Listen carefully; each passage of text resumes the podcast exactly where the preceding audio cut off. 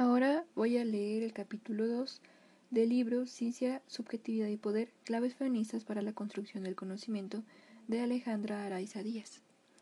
Algunos apuntes para una arqueología de las epistemes.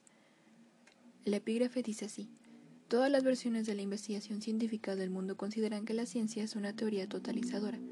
Se da por sentado que todas y cada una de las cosas que merezca la pena comprender pueden explicarse o interpretarse dentro de los supuestos de la ciencia moderna.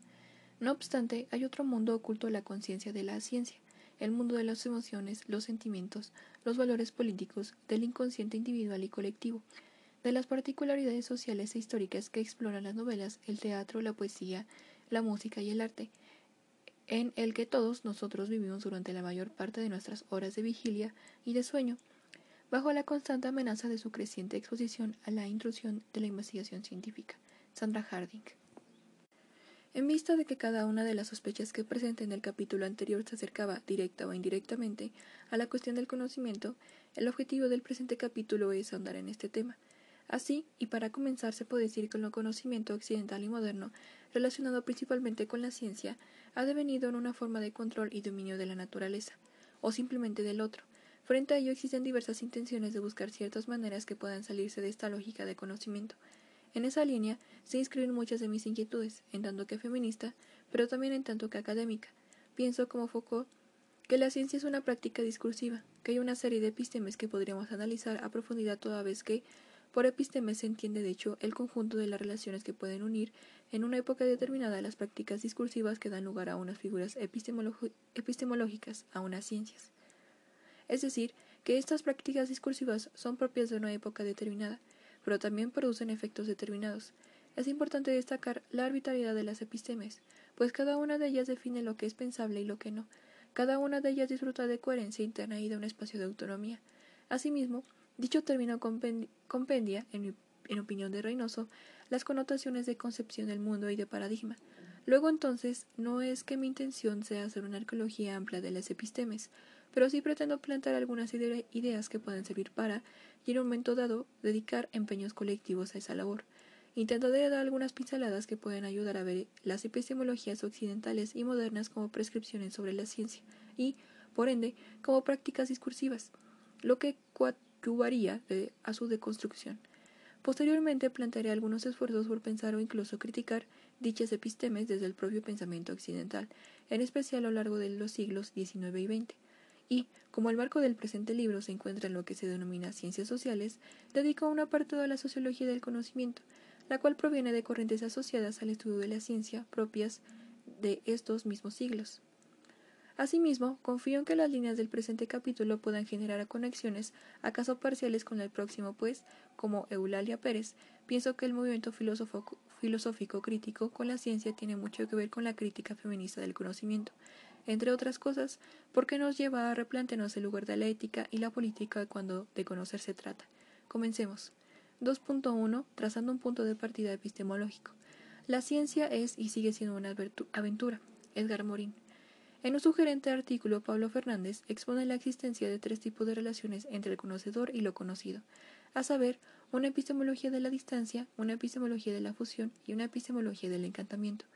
La primera, la epistemología de la distancia, ejerce poder sobre las cosas porque se asume que el sujeto, o sea, que eh, el que conoce es quien tiene ideas, intereses, intenciones, voluntad, y es por supuesto el importante, mientras que lo conocido es el objeto, es pasivo, no propone y no crea.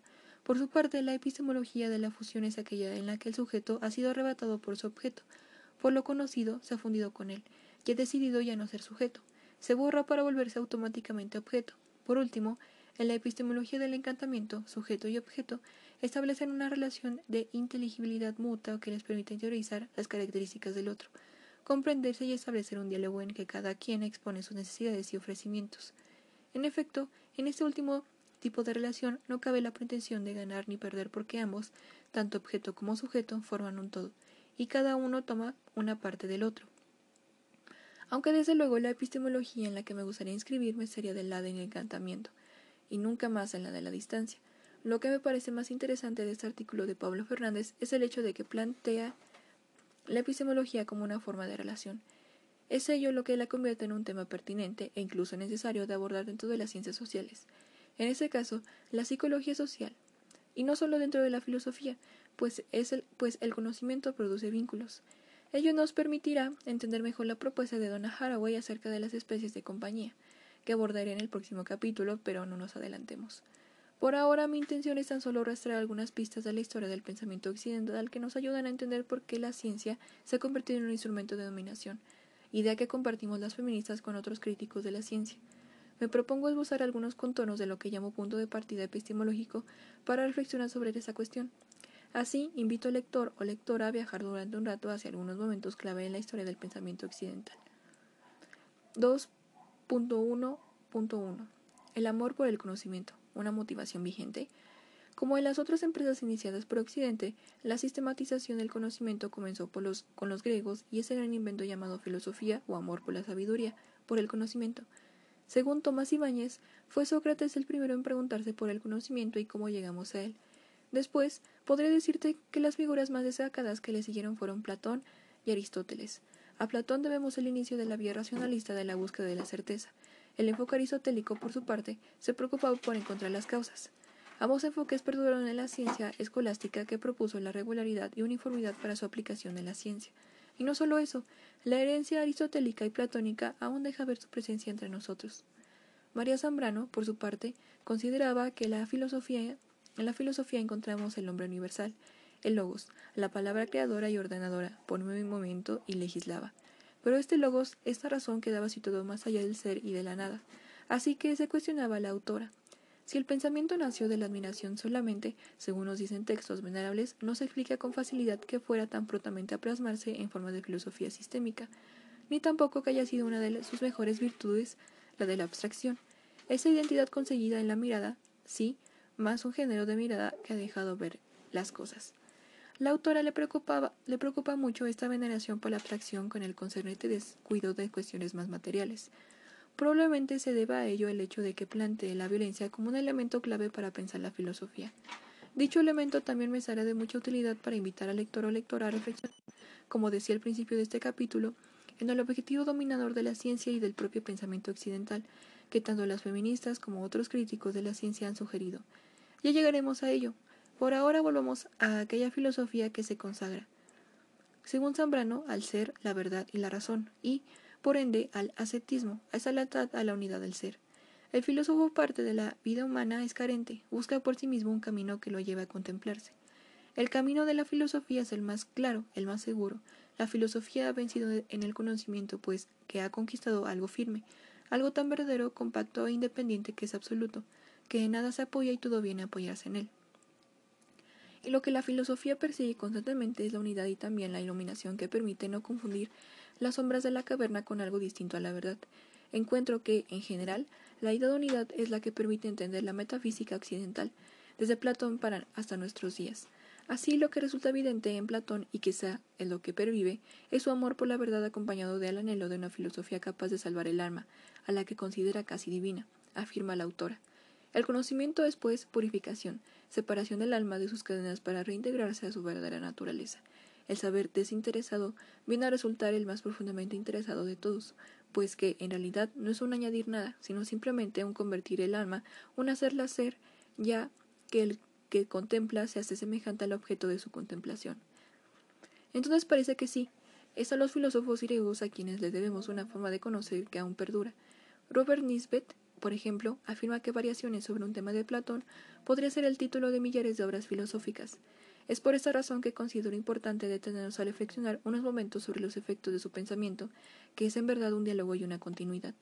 Así, María Zambrano comenta acerca de la forma en que Aristóteles en su metafísica establece que la necesidad de saber es natural al hombre y por ende la filosofía le es necesaria. Es decir, la filosofía se establece a sí misma, sin embargo, y según plantea la autora, Aun cuando el Aristóteles cree que su palabra es universal, ese planteamiento también se formula en solitario, en lo más individual. ¿Qué sentido tiene entonces transmitirlo? Quizá también se trate de algo que salga desde lo individual y retorne a sí mismo. Por otra parte, comenta la autora que tal parece que la razón no es algo que el hombre logre tener por completo, sino que la ha de recobrar, de reconquistar. Y el camino para la reconquista de esa razón implica a. la catarsis de las pasiones producto de su ligación con el cuerpo tumba, y b. el camino del alma por sí mismo para hallar el bien. Entonces la filosofía promete nada más y nada menos que el encuentro del alma consigo misma. No obstante, a Platón no le bastó, continúa Zambrano, con la filosofía tuvo que ser teología mística. Este tipo de filosofía se recuperó y, y renació en la modernidad. Explica que a partir de esta época hasta ahora persiste la idea de unidad como una meta, un horizonte siempre a alcanzar por el hombre, quien no puede sabotearla.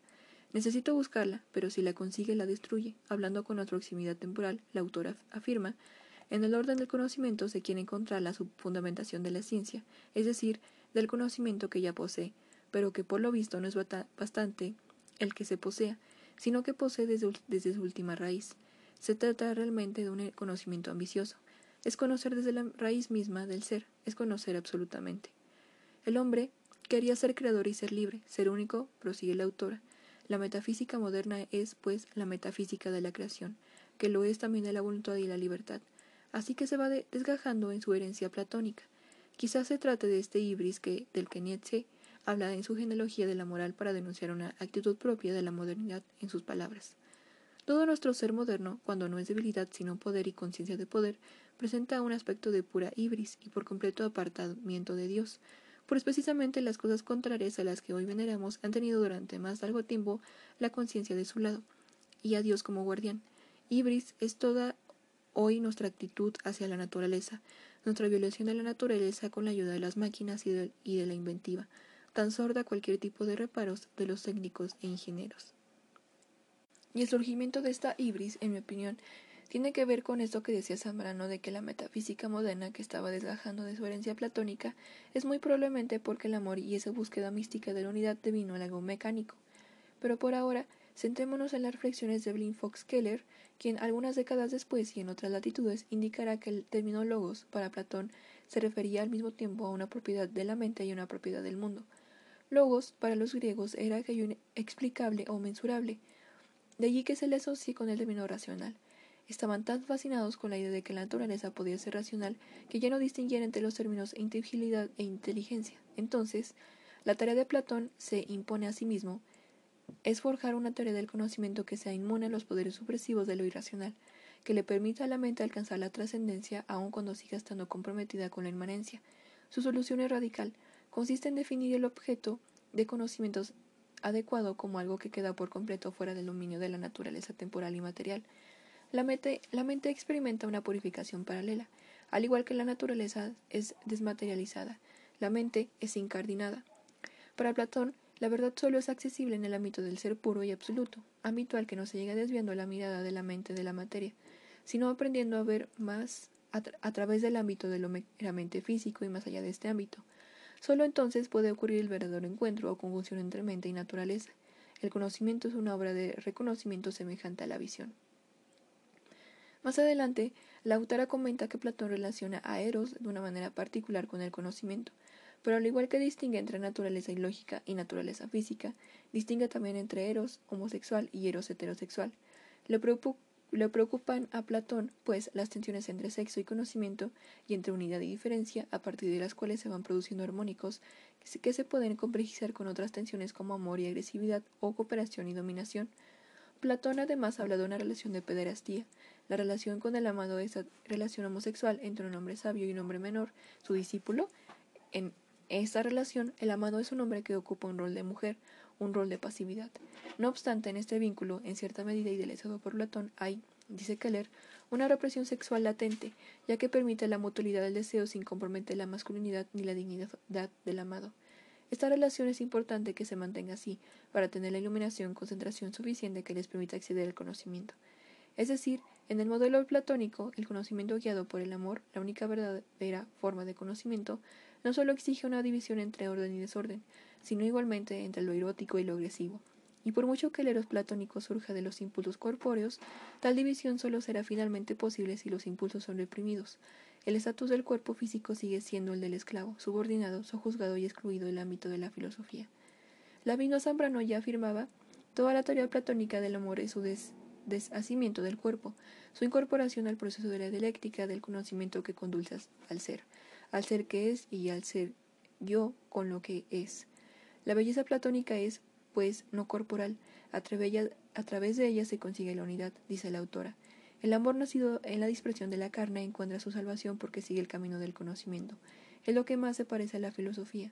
Como ella es pobre y menesteroso y persigue la riqueza, como ella nace de la oscuridad y acaba en la luz, nace en el deseo y termina en la contemplación, como ella es mediador. Parece que en Platón el amor es un delirio que sirve al conocimiento, pues llega al mismo tiempo pero con, con caminos diferentes. Zambrano además nos recuerda que gracias al platonismo el amor es una categoría intelectual y social. Por su parte, la posesión advierte es un problema metafísico de difícil solución, pues hace falta traspasar la muerte para completar el amor. En sus palabras, el amor, al igual que el conocimiento, necesita de la muerte para su cumplimiento. El amor por quien se propaga la vida. Es, este es, creemos, el fundamento de toda mística, que el amor que nace en la carne, todo amor primero es carnal, tiene para lograrse que desprenderse de la vida, tiene también que convertirse. Pensar, pues, en la visión platónica del conocimiento es crucial para entender la separación del cuerpo y la mente que encontraremos mucho después en Descartes, pero sigue siendo vigente cuando de conocer se trata. Volveré sobre este punto una y otra vez. Por ahora sigamos con Keller, quien afirma que el ojo, el alma y la mente miran arriba, es decir, se trata de una cuestión de elevarse para lo que recurre a distintas citas del banquete. Con Platón su idea del amor, pues, se funda en una teoría ideocéntrica, con la que se busca trascender lo personal y lo particular. De esta forma, la autora afirma que Platón pervive, pues aún se piensa lo lógico como teórico y y lo físico como experimental, y la naturaleza es subordinada a la teoría, aunque en tiempos modernos el estudio ya no se centra en las formas platónicas, sino en la naturaleza material, en la estructura corpórea de la sexualidad femenina. Todo ello, asimismo, lo encontraremos en Bacón, el arquitecto de la ciencia moderna, quien planteara el maridaje entre la mente y la naturaleza. Sin embargo, si el modelo hubiera procedido de la experiencia de la homosexualidad femenina o de la experiencia femenina de la heterosexualidad, ello seguramente sería distinto. ¿Cómo? Imaginémoslo. Por ahora, y para cerrar este apartado, cabe enfatizar algunos legados de la herencia griega, tales como la manera sistematizada de construir conocimiento, la ciencia, la búsqueda de la verdad, así como el privilegio de que gozan la razón y la mente por encima del cuerpo y las pasiones. El amor, sin embargo, se ha convertido en algo que poco motiva, ya sea al ser humano cuando de conocer se trata. Nuestra época a menudo parece impregnada por otros signos, más modernos. Me refiero a la voluntad y el deseo de control y poder del ser humano sobre su entorno. Dedicaré las líneas siguientes a los momentos clave del pensamiento moderno con relación al conocimiento. 2.2 de eso que llaman objetividad, relativismo y otras propuestas. El hecho de que Robert Nisbet dijera que Variaciones sobre un tema de Platón podría ser el título de distintos ejemplares de filosofía. Probablemente se debiera a la preocupación vigente por la búsqueda de la verdad. Sin embargo, Tomás Ibáñez la rastrea más atrás en la historia de la filosofía griega, desde el momento mismo en que el mito dejó de ser una forma de explicarse el mundo para dar paso al surgimiento de la filosofía. De esta manera, en el primer capítulo de su libro, el autor refiere los planteamientos tanto de Sócrates, Platón y Aristóteles como de otros pensadores griegos, tales como Protágoras, Gorías, entre otros. En general, expone lo que todos ellos van aportando al debate sobre la verdad. Así, para comenzar, Ibáñez establece una diferencia entre relativistas y escépticos y aclara que el relativista cuestiona la existencia de un criterio no condicionado de la verdad, mientras que el escéptico cuestiona simplemente que se pueda aseverar la verdad, el escéptico prosigue, afirma que nada puede ser conocido con certeza, lo que implica que esta frase tampoco puede serlo, pero al escéptico solo le interesa jugar con ello. El problema es, continúa, cuando comienza la guerra entre escépticos y dogmáticos quienes afirman que podemos alcanzar unos conocimientos cuya veracidad resulta incuestionable. Desde su óptica, la verdad es una propiedad que caracteriza determinados conocimientos y podemos, por tanto, poner de manifiesto esa propiedad. Su obsesiva búsqueda de la verdad, dice el autor, lleva a los dogmáticos a un tipo de filosofía interesada en encontrar fundamentos últimos e incuestionables. Asimismo, la diferencia entre los tipos de dogmáticos radica en que unos creen que lo incuestionable se alcanza mediante la razón, racionalistas los cuales buscan distanciarse de las apariencias, y otros mediante la experiencia. Empiristas piensan que los sentidos aseguran el conocimiento. Alejándonos un poco de esta cuestión, me gustaría apuntar que las matemáticas representan una de las herramientas de que la ciencia se ha servido, en diferentes periodos de la historia de la filosofía y la propia de las ciencias, para acceder a conocimientos verdaderos.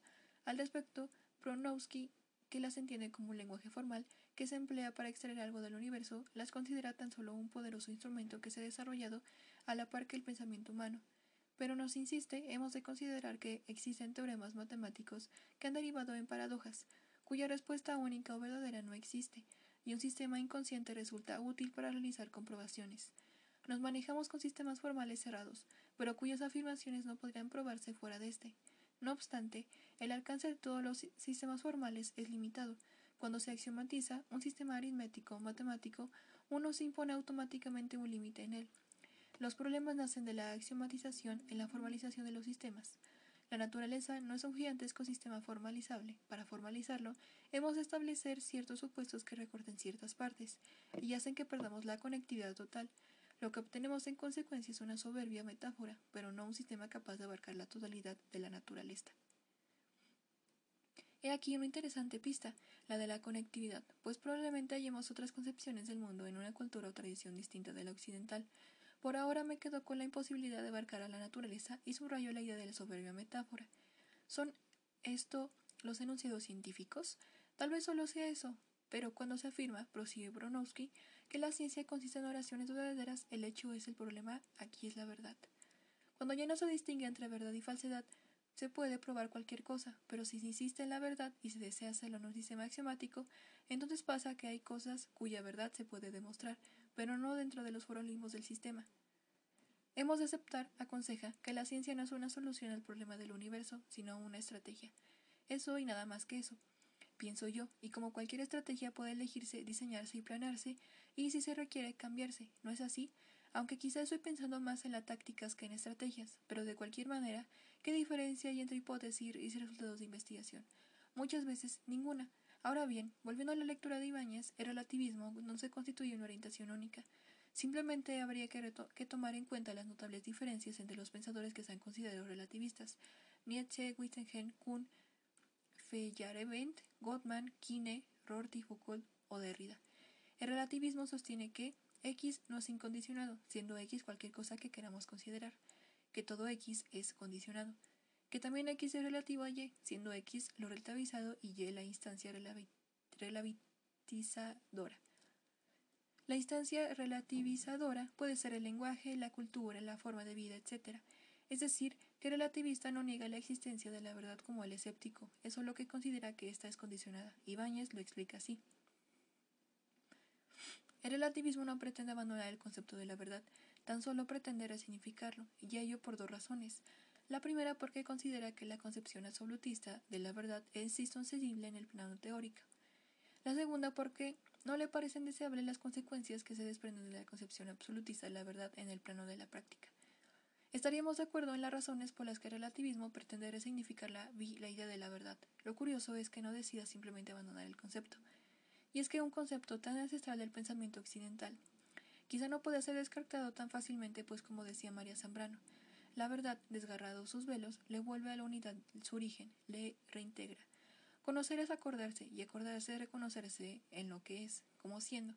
Es reconocerse en la unidad, conocer es desvanecer el velo del olvido, la sombra para, en luz, ser íntegramente, porque el hombre es y solo tiene que reconocerlo. La filosofía recorre este camino, lo abrevia y, a merced de ella no es necesario salir de este mundo para ser en plenitud. Notamos como unidad, ser y verdad son ideas afines en la cultura occidental. Tal parece que la necesidad de ser es muy importante para el occidente, pero no solo ser como unidad. La verdad es entonces juega un papel muy importante, pues es una vía para el resguardo del ser. Así, esta autora cree que a Platón le interesa llegar al conocimiento, a la verdad, para salvar el alma, de forma que va más allá del conocimiento en sí para aproximarse a la mística. La autora afirma, no es conocer lo que interesa, no es el de las cosas, ni las leyes del mundo lo que el entendimiento persigue. Lo que persigue es recobrar la, recobrar la humana naturaleza, rescatar el alma. Lo que Platón hace en realidad es teología y mística, teología en cuanto que piensa o intenta pensar con la razón lo divino, mística en cuanto que nos ofrece el camino para convertirnos en ello. Catarsis y dialéctica no son sino medios para llegar a él, y esto solamente explicaría la violencia que se engendra en la filosofía y la fuerza que lleva a desprendernos de lo que nos rodea, de nuestra propia envoltura, de nuestras propias pasiones. Se funda así una búsqueda desapasionada de conocimientos neutra. Sin embargo, Zambrano considera que Platón no renunció a la poesía en nombre del conocimiento, ni del ser, ni de la unidad, ni de la verdad, sino en nombre de su teología, de su mística de la razón y en ese sentido no considero necesario salvar a las apariencias, los fantasmas. La imitación, recuérdese que la poiesis es imitación, no es un camino, solo puede conducirnos al no ser. Ahora bien, volviendo a la modernidad y lo que nos queda actualmente, es a través de la idea de objetividad que se busca la verdad, según afirma todavía el discurso científico tradicional, que incluso podríamos denominar institucional. Y aun cuando las feministas no están del todo a favor del relativismo y todavía defienden ciertas maneras de objetividad, han emprendido algunas críticas en este sentido. Así probablemente una de las más elaboradas sea la emprendida por Evelyn Fox Keller a través de distintos artículos. De esta forma, la autora comenta que existe una relación entre androcentrismo y objetividad, es decir, se basa en un modelo masculino de ser pensante que debe mantener sus emociones al margen, aunque ello no tenga una justificación objetiva, comenta la autora. Las pretensiones cognitivas de la ciencia en sí mismas no tienen un origen objetivo, sino que de hecho se desarrollan a partir de una subestructura emocional, el científico no es el observador puramente desapasionado que él idealiza, sino un ser sintiente para quien la misión misma de objetividad lleva consigue una profusión de significados objetivos. Su mundo de objetos nunca deja de reflejar el mundo objeto, es decir, el sujeto que una vez fue. Que le recupera a Simmel, quien afirma que aquellos que han dominado a través de la historia se las han arreglado para fabricar un discurso que transforme el poder en deber. Entonces, nos habla de un triángulo de poder en el que convergen la autonomía, la masculinidad y la objetividad. Se trata de un poder sobre otros, y lo interesante es que este poder surge y se funda en la cultura occidental moderna que, a su vez, lo proyecta al desarrollo psicológico. Asimismo, la autora enuncia una relación entre objetividad y subjetividad, es decir, con la conformación de cierto tipo de sujeto, en este caso autónomo. Lo que yo argumento no es simplemente que el sueño de una ciencia completamente objetiva sea irrealizable en principio, sino que contiene precisamente aquello que rechaza, los rasgos vividos de la propia imagen reflejada. La ilusión objetivista devuelve el reflejo de una imagen del yo como algo autónomo y objetivado, una imagen de los individuos hacia sí mismos, separada del mundo exterior de los otros objetos, animados así como inanimados, y simultáneamente de su subjetividad. El problema es que la autonomía, si se construye con mucha rigidez y de forma estricta, no deja lugar a la ambigüedad creativa, sin la que no pueden sobrevivir ni el amor, ni el juego, ni ciertos tipos de conocimiento, dice la autora. Aunque de todas formas la autora distingue entre dos tipos de autonomía, una estática que sería esta autónoma, autonomía rígida y otra dinámica, más abierta. Ahora bien, es interesante que Keller proponga una visión muy psicológica para estudiar el problema de la objetividad y de la autonomía de la que habla, lo cual me permitirá arrastrar más pistas en torno al conocimiento desde otro lugar en mi cuarto capítulo. Me refiero al sujeto cognoscente, y sus referentes psicológicos son Piaget, por un lado, para hablar del desarrollo cognitivo y el psicoanálisis, en especial el de las relaciones objetales, por otro, para hablar del desarrollo del yo, del sujeto, de esta forma, para abordar la autonomía y el género, la autora se basa en la relación madre-hijo-hija, a través de la cual se construye dicha autonomía, que lleva consigo estas marcas de género, que le impone la propia cultura. La objetividad, pues, tiene rasgos androcéntricos, dice la autora. Sin embargo, es cierto tipo de autonomía más abierta. Así que, al igual que otras feministas, ella propone un tipo de objetividad más adecuada que la, que la denomina dinámica. Para ello narra una anécdota de una colega suya que dejó a sus alumnos leer el Génesis. Luego les preguntó por qué creían que se usaba la palabra conocimiento tanto en el sentido epistemológico como en el sentido sexual. Un chico lo consideró obvio, porque ambos tratan del poder, mientras que un estudiante objetó diciendo que era porque ambos trataban de estar en contacto. Si bien es cierto que las oposiciones entre amor y poder y amor y conocimiento son necesarias en la, en la construcción del varón en Occidente, puede generarse una búsqueda más dinámica en la medida en que, como fuente de ese entendimiento, recuerda de forma activa los elementos comunes que se dan entre mente y naturaleza. Así, Keller define la objetividad dinámica como una forma de conocimiento que concibe la integridad de manera independiente del mundo que nos rodea, pero sin perder de vista las conexiones que en él tenemos. En este sentido, dice es como la empatía, una forma de conocimiento de las otras personas que recurre explícitamente a la comunidad de sentimientos y experiencias con el fin de enriquecer nuestro entendimiento del otro, otra. Por su parte, la objetividad estática es la búsqueda del conocimiento que empieza por la separación entre sujeto y objeto, en lugar de intentar desmarañar la unión que se produce entre uno y otro. Parece que su meta es la misma, pero los resultados de cada una de estas objetividades son muy diferentes. Para cerrar este apartado me gustaría agregar que es posible que las salidas feministas a esta cuestión puedan servir de algo. Hablaremos de algunas de ellas en el próximo capítulo. Sin embargo, no soy tan seguro de que una postura relativista más radical puede ser tan peligrosa como ellas la consideran. La idea de Ibáñez de relativismo como una suerte de oposición contra la dominación me parece muy seductora. En todo caso, no sé si se pueda llegar a un consenso en esta y en cualquier otra cuestión. De momento lo importante es mantenernos pensando y cuestionándonos esta idea de la verdad, en especial por sus alianzas o una estructura de poder, o como dijera Feyerabend, la verdad puede ser que no sea importante y quizás incluso puede ser que no sea deseable. Yo continúo buscando pistas. 2.3. Retorno a las sospechas, la incertidumbre de los márgenes. En el capítulo 1 puse mis ideas en forma de sospechas porque tenía la sensación de que arribaba a un punto en mi camino académico en que muchas cuestiones de las que partía para acceder al conocimiento ni siquiera las ponía en duda. De repente fue como si todo aquello comenzara a diluirse y me percaté de que en realidad había iniciado diferentes rutas que escapaban de la forma tradicional de conocer en Occidente, de las cuales quizá la más claramente trabajada en mi caso sea la teoría de género pero de alguna manera comencé ya a plantearme algunas otras preguntas e inquietudes un poco menos perfiladas como la metodología etnográfica, la ficción, la literatura y la poiesis, la pregunta como motor, la cuestión de la verdad, etc., y que de alguna forma continúo trabajando y trabajando en mi labor académica, tanto de investigadora como de docente.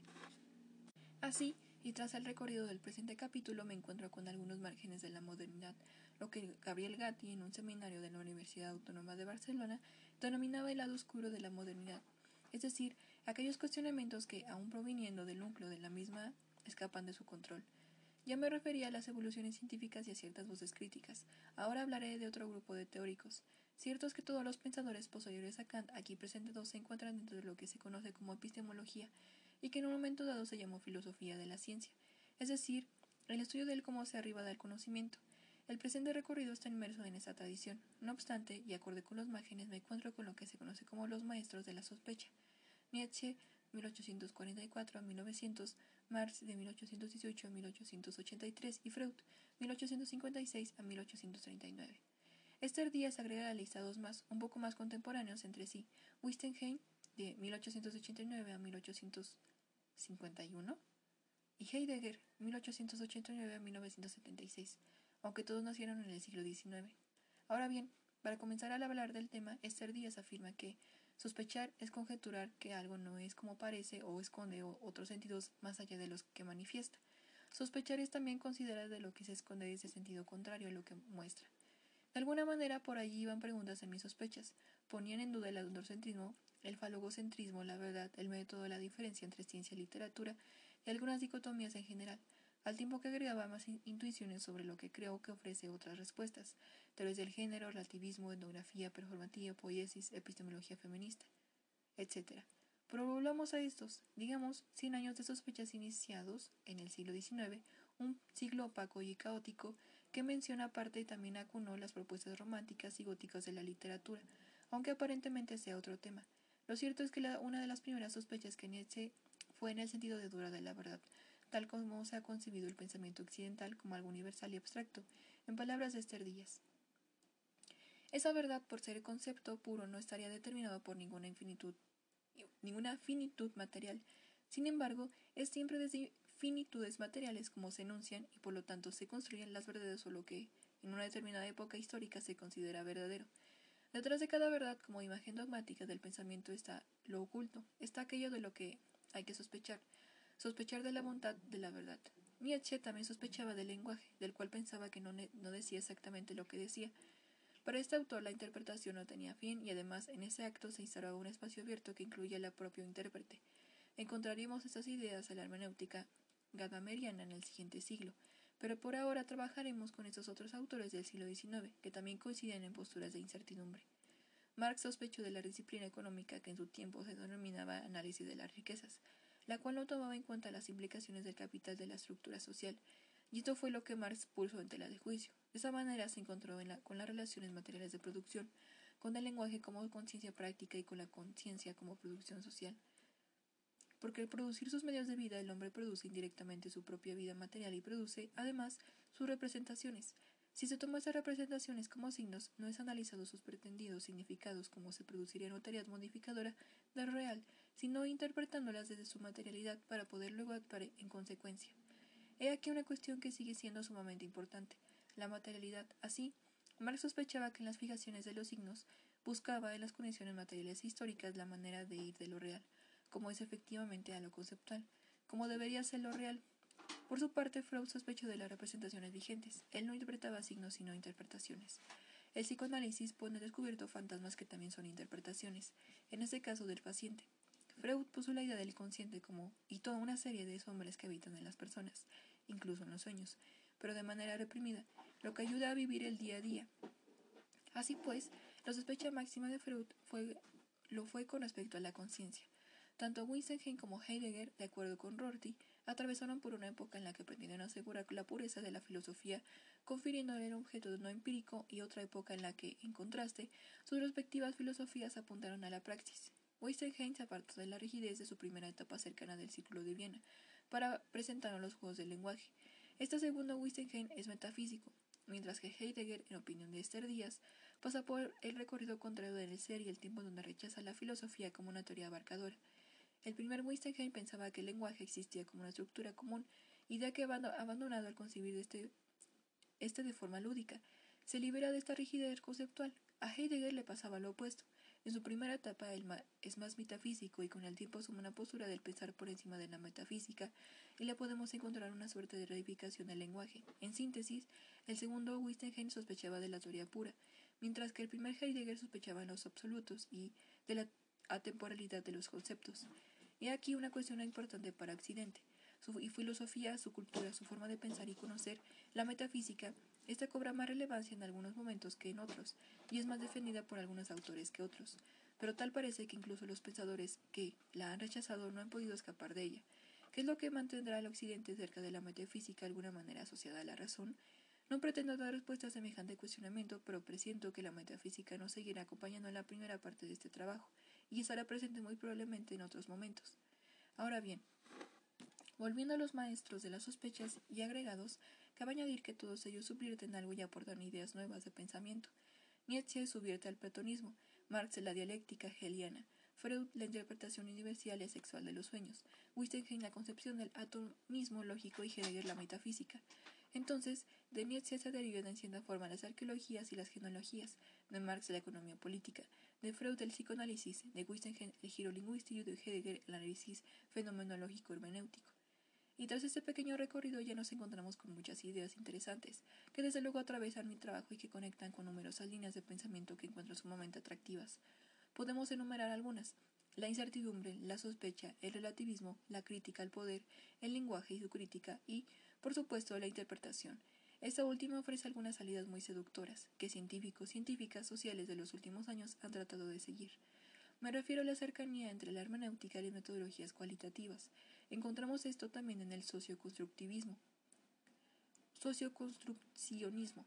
Reflexionar en la interpretación como una opción viable. Asimismo, pone al descubierto el hecho de que los datos no hablan por sí solos. A este respecto, Evelyn Fox Keller afirma que lo que científicas y científicos piden es que los datos hablen por sí mismos. El problema de ese argumento, sin duda alguna, es que los datos nunca hablan por sí mismos. En la actualidad, ya casi es un tópico del que, el que no existen cosas tales como los datos puros. Cualquier dato presupone una interpretación. Y para que la interpretación sea extensiva, debe darse la participación de una comunidad de prácticas compartidas, es decir, se requiere tener un lenguaje común. Así, esta comunidad científica es la que determina la diferencia entre una buena ciencia y una mala ciencia. No entraré ahora en ese último tema, buena o mala ciencia. Lo que sí me interesa resaltar es la idea de comunidad que para Gadamer es más bien una tradición, una historia común que se mueve con el tiempo y que se encuentra otros horizontes de interpretación con los cuales puede tener una mayor predisposición para fundirse. Se trata de un juego, un vaivén en el que nos invita a Donna Haraway, podemos soñar con encontrarnos conexiones parciales. 2.4 abriendo la caja negra, una mirada sociológica de la ciencia. Llegado a este punto, muy probablemente el lector o lectora se pregunte qué tiene que ver todo esto con las ciencias sociales. Es decir, pareciera que estas líneas son tan solo unos apuntes de filosofía de la ciencia. Frente a ello, yo respondería que la ciencia es una actividad social, como han argumentado ampliamente autores de la talla de Kuhn o Edgar Morin, asunto que por supuesto nos convoca. Pero si ello no fuera suficiente, cabe destacar que también se han desarrollado un enfoque de estudios sociológicos del conocimiento de la ciencia, Así, y según Wolgar, se puede hablar de dos etapas en este tipo de estudios. En primer lugar, se encuentra la sociología clásica del conocimiento que debe tres fuentes, de Marx, Mannheim y Durkheim. Del mismo del primero destaca la idea de que el ser social del hombre determina su pensamiento y conciencia. No obstante, aunque Marx fuese modificando sus posiciones respecto a la determinación social de las ideas, dice Wolgar, la sociología del conocimiento en realidad no fue una parte muy desarrollada de su obra. En cambio, sí le interesaba establecer los orígenes del pensamiento falso. Por su parte, Mannheim intentó ampliar el número de categorías de Marx había subsumido en el concepto de contexto social. En opinión de Wolga, la propuesta de Mannheim es más radical, epistemológica y políticamente que la de Marx, ya que no se centra tanto en la ideología como algo falso, sino que deja abierta la puerta del análisis sociológico de aquellos sistemas de conocimiento que se consideran productores fiables de la verdad. Su problema, sin embargo, es que dejó intacto un análisis de los conceptos de ciencia y matemáticas, y, al igual que Marx, mantuvo la ciencia como una instancia intocable. Por último fue Durkheim, quien aplicó un enfoque marcadamente antropológico al estudio del pensamiento humano, que incluía también lo moral y lo religioso, así como el tiempo y el espacio. Para él, todos estos tipos de conocimientos, ideas y creencias fueron parte de, de la conciencia colectiva, no pudieron existir con independencia de la existencia social del hombre. De esta forma, las creencias y formas de conocimiento mantienen una suerte de isoformismo con respecto a la sociedad, aunque también dejó a la ciencia fuera de este análisis como un tipo de conocimiento de un nivel diferente a los demás. Es decir, estos tres autores dejan a la ciencia como un caso especial, en segundo lugar se encuentra la sociología de la ciencia, desarrollada por Merton alrededor de los años 40. En esta etapa ya encontramos una primera aproximación al estudio de la ciencia como una institución social. Se empieza a concebir a los científicos como personas inmersas en un sistema social institucionalizado. No obstante, dice Wolger, el problema es que Merton y sus seguidores se han centrado en el estudio de la autoorganización y autorregulación de la ciencia. En cambio, mantiene el carácter real de la ciencia misma más allá de su campo de investigación. Esta sociología de la ciencia adopta así una postura esencialista. En fechas más recientes, Latour y Wolgar proponen una perspectiva antropológica de la ciencia. Según Latour, se utiliza el término antropología de la ciencia para referirse a cierto tipo de investigaciones, con observaciones in situ, de prácticas científicas. Se trata de realizar monografías de cierto proceder que se engloba por una suerte de cultura de laboratorio, en el caso de las ciencias exactas. Por su parte, Wolgar se apoya en una visión de la etnografía como un estilo de investigación en el que el observador adopta la postura de un antropólogo que se encuentra por primera vez con un fenómeno. Uno toma la perspectiva de un extranjero como medio para poner de relieve las prácticas comunes de los nativos que son objeto de estudio. Literalmente, etnografía significa descripción desde el punto de vista de los nativos. En vez de imponer el marco de referencia propio a la situación, el etnógrafo intenta desarrollar una apreciación de la forma en que los nativos ven las cosas. En el caso de la ciencia, nuestros nativos son la comunidad de científicos. Es así como autores han hecho diversas etnografías en algunos laboratorios de ciencias naturales y han analizado los rituales, los mitos, las creencias, etc., desde el punto de vista de esos nativos. No obstante, como apunta Wolgar, a diferencia de un etnógrafo que observa un ritual basado en creencias religiosas con las que no concuerda, en tanto que un extranjero, para el etnógrafo de la ciencia es más difícil concebir algunas de las prácticas de los científicos como algo basado en creencias, pues comparte un marco de pensamiento común a una cultura científica, y acaso occidental. Este autor insiste en la necesidad de hacer una etnografía reflexiva de la ciencia, la cual consiste en hacer una etnografía interpretativa que al estudiar al otro reflexione sobre sí mismo y su cultura. Se trata también de percatarse de que la representación es algo de lo que no podemos escapar, pero en su lugar debe ser el blanco de nuestras críticas. En general, este tipo de etnografías propias de la antropología postmoderna y de autores como Hersey y Clifford se construyen como un texto, en palabras del autor. Los más recientes trabajos antropológicos enfatizan la textualidad de los informes etnográficos, el hecho de que las etnografías son actos retóricos cuya autoridad queda establecida mediante una práctica representativa a nivel de la, de la escritura. Y aquí otro de los elementos que encuentro más interesante a la luz de mi trabajo, pues como he explicado en la cuarta sospecha del primer capítulo, me parece que la poesía y más específicamente la poiesis ofrece posibilidades muy interesantes para hacer otro tipo de investigaciones. Asimismo, me parece que la etnografía postmoderna proporciona algunas claves para los estudios cualitativos. En general encontramos en ambos autores, Lautor y Golgar, un interés por corrientes filosóficas como el pragmatismo, para crear algo así como una epistemología alterna y adecuada a los hechos. Ello no es de extrañar, pues critican a la ciencia, entre otras cosas, por mantener una postura esencialista, donde la representación de la realidad de los objetos es crucial. En palabras de Wolgar, la representación es el medio por el que generamos imágenes, reflejos, representaciones sin formas de un objeto situado allí afuera. La representación es resulta axiomática, no solo para la ciencia, sino también para todas aquellas prácticas basadas en una epistemología objetivista o, en resumen, para todas aquellas actividades que pretenden captar una característica situada más allá de la propiedad y la propia actividad. El decir que existe una suerte de dualismo entre la representación y objeto, cualquier resonancia con la idea rortiana de la mente como espejo de la naturaleza, es mera coincidencia. Regresando a la cuestión de la representación, Wolgar, basándose en la terminología de la primera etnometodología, encuentra que está ligada a tres tipos de desastres metodológicos. A. Indexabilidad. La realidad que subyace a la representación nunca es fija y puede cambiar según su uso. B. Interminabilidad. La tarea por definir algo es finita. Siempre se pueden formular nuevas clasificaciones o elucidaciones. Y C. Reflexividad. La relación entre conocedor y conocido interfiere en la representación del objeto. Y este último es el que me parece más digno de atención, pues aparecen los intentos por crear nuevas formas de hacer etnografía. Y lo encontramos también en la discusión que Haraway establece con Latour y Welgar sobre lo que ella llama difracción. Hablaré de ello en el siguiente capítulo. Por ahora me quedo con la importancia de la relación entre el conocedor y conocido como algo importante para considerar desde una perspectiva sociológica e incluso psicosocial de la ciencia. Otra cuestión interesante de la visión de esos autores es la concepción de la ciencia como forma de cultura, en la que a su vez se desarrollan formas de dominación. Así, según Haraway, debemos a Latour la expansión del concepto de la tecnociencia, más que el de la ciencia. Latour se valió de esta noción, afirma, para atacar la distinción entre ciencia y sociedad, es decir, que la ciencia es una cuestión de poderes, de intereses económicos y de gubernamentabilidad. No es solo la búsqueda inocente por el conocimiento. Finalmente, me parece que la visión de la sociología del conocimiento nos ayuda a no perder de vista que la ciencia es una práctica social. La ciencia, según esa perspectiva, constituye una serie de representaciones que conforman los objetos, pero haciéndonos creer que es al revés, que es posible reflejar la realidad al estudiar la ciencia desde esta óptica, puede desmacararse esta cuestión y me parece se pueden encontrar argumentos en pro de una arqueología de las epistemes. 2.5 ¿Qué sentido tiene todo esto? Algunas líneas finales. Decía al principio del presente capítulo que mi foco de interés era el conocimiento, transitaba por los límites de los cuestionamientos que a él se han hecho desde distintas perspectivas, aunque especialmente desde el feminismo, pero igualmente me interesa la línea de la sociología o antropología del conocimiento, porque es desde ese lugar donde también me gustaría posicionarme, con el objetivo de concebir la ciencia o el conocimiento como la práctica social. Y es en ese universo donde me gustaría invitar al lector o lectora para entrar a pensar ese trabajo, dentro del universo de la sociociencia. Desde este horizonte que he venido pensando mis sospechas y el recorrido que acabo de presentar en este capítulo, coincido además, como también dije al principio, la ciencia como una serie de prácticas discursivas como epistemes, por ello considero que esta aventura puede servir para ir constituyendo una ecología de las epistemes que nos permite escapar, en la medida de lo posible, del poder inherente de esas formas de conocimiento.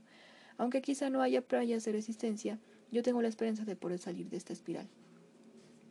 Por otra parte, me parece, siguiendo a Morin, que este problema es multidimensional y complejo, que tiene muchas caras. Espero haber mostrado algunas de ellas, aunque soy, aunque soy consciente de mi imposibilidad de reflejarlo tal cual. Sé que solo he presentado algunas aristas y cuestiones que me interesará recuperar en el siguiente capítulo, si todas ya en la crítica feminista, pero por ahora, y adelantándome a conclusiones generales de la primera parte, me gustaría compartir una reflexión de este último autor. En la crisis de los fundamentos ante el desafío de la complejidad de lo real, todo conocimiento necesita hoy reflexionarse, reconocerse y situarse y problematizarse la necesidad legítima de todo aquel que conoce en adelante, donde quiera que esté y quien, quien quiera que sea, debe ser, no hay conocimiento sin conocimiento del conocimiento. Y aquí la mejor justificación que haya podido encontrar para insistir en reflexionar sobre el conocimiento antes de emprender cualquier aventura científica. No estoy proponiendo que, que ello conduzca a encontrar un conocimiento más verdadero, después de lo que he presentado aquí, pero sí me interesa ya insistir en la importancia de situar nuestras experiencias y en lugar y el lugar desde donde el cual nos acercamos al conocimiento. En mi caso, indudablemente desde la genealogía feminista de la cual me siento parte. Y hasta aquí la lectura del capítulo 2.